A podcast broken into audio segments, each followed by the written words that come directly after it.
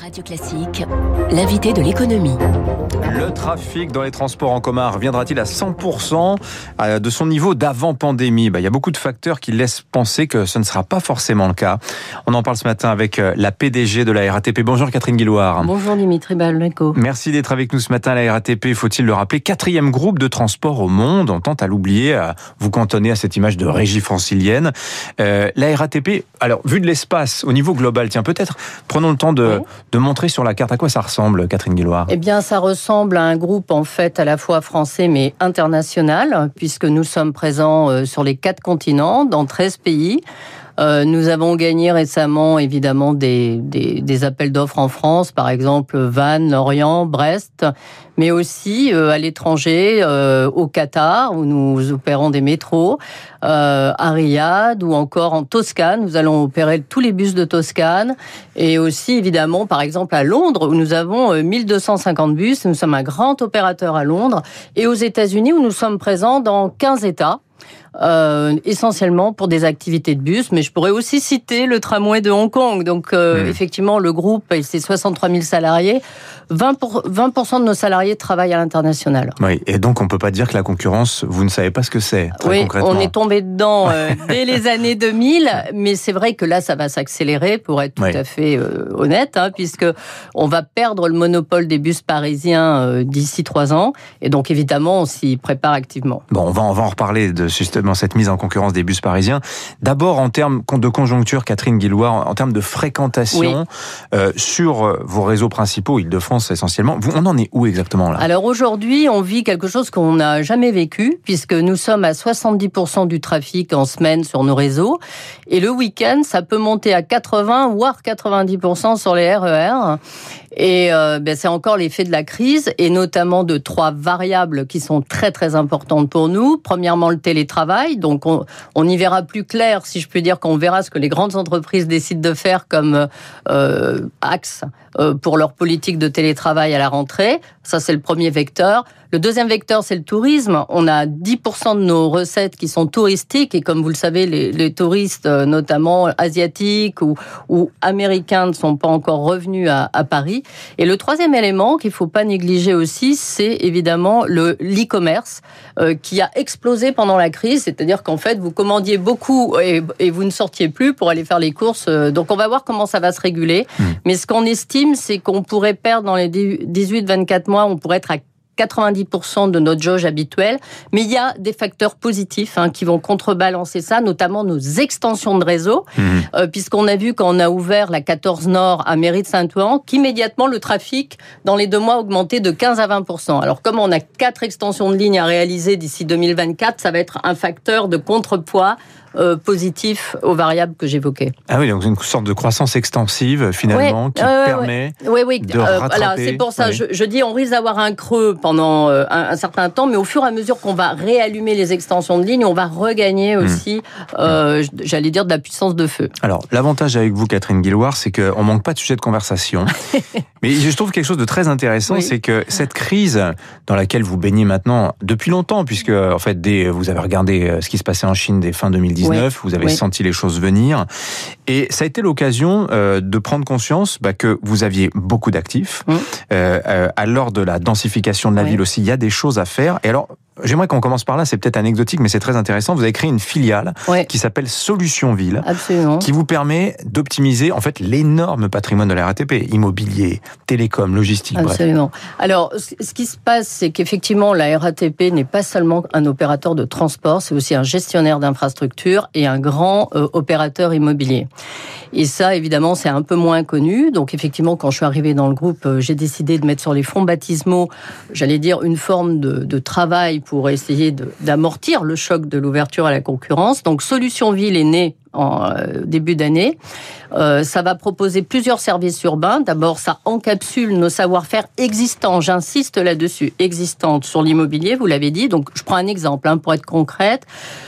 Euh, on a les ateliers de Vaugirard qui sont dans le 15e. Alors c'est un, on refait complètement les ateliers du métro. On fait 284 logements, 150 sont des logements sociaux. C'est la plus grande toiture végétalisée de Paris.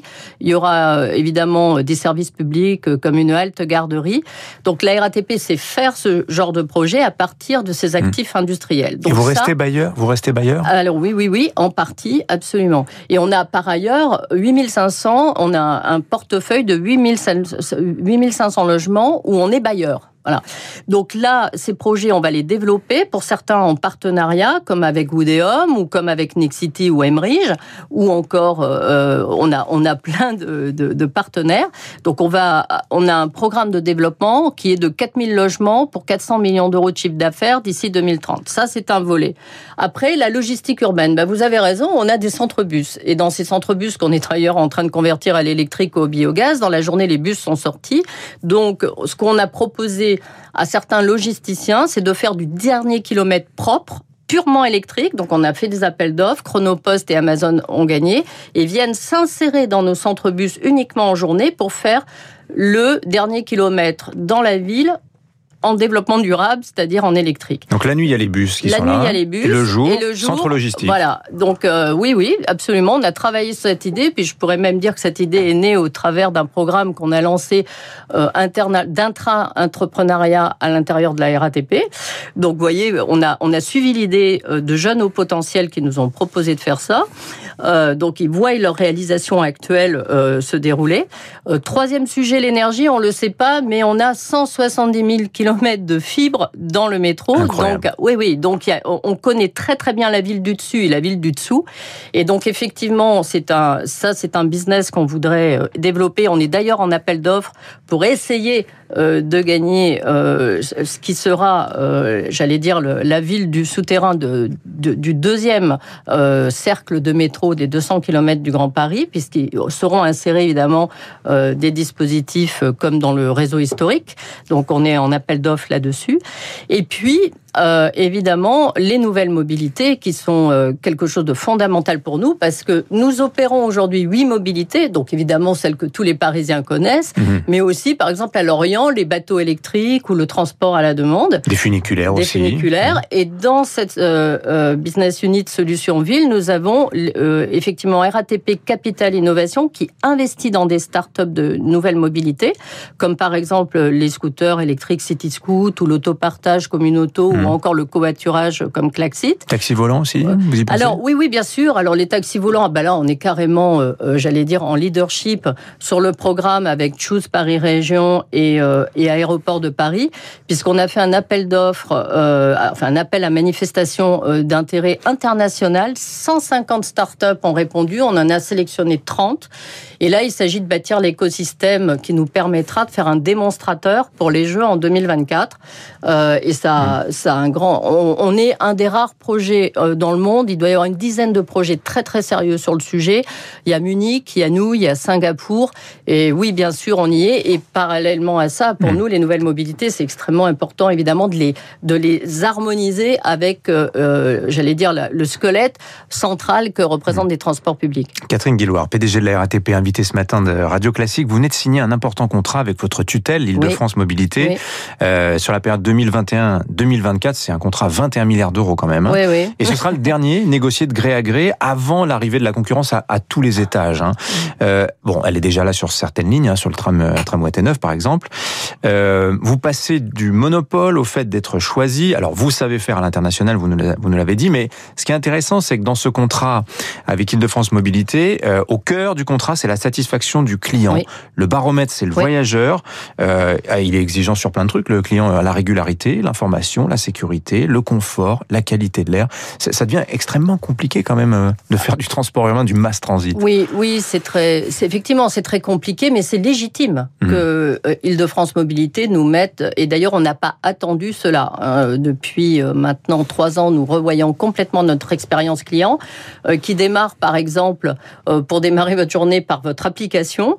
Euh, on a une appli qu'on a complètement revue et qu'on a présentée à Vivatech qui s'appelle maintenant Bonjour RATP. C'est le premier mobility as a service purement français, puisque nous avons racheté en pleine crise MAPI, qui était le troisième opérateur du secteur. Et donc nous avons aujourd'hui, par exemple, la possibilité de proposer à nos clients de, de regarder l'itinéraire et de réserver et de payer sans sortir de l'appli RATP un VTC Marcel, euh, les Vélib et euh, à l'automne les trottinettes TIA. Et c'est vraiment important parce que euh, ça c'est le début de la qualité de service du contact avec le client puisque en fait on doit à la fois être un opérateur extrêmement fiable sur le plan opérationnel mais capable d'apporter aussi du serviciel digital euh, à nos clients. Donc je prends cet exemple parce qu'il est frappant. On a effectivement, pour être tout à fait cash, dans le contrat, 240 indicateurs de suivi qui ont été positionnés par euh, euh Île-de-France Mobilité. Relevé toutes les semaines. Relevé toutes les semaines. Donc il faut voir que le, le, miracle que fait la RATP, c'est produire avant le Covid 4 milliards 8 de voyages par an. Le groupe, la RATP à Paris 3 milliards 3 et l'an dernier que 1 milliard 9. Donc vous voyez l'impact de la crise. Hein.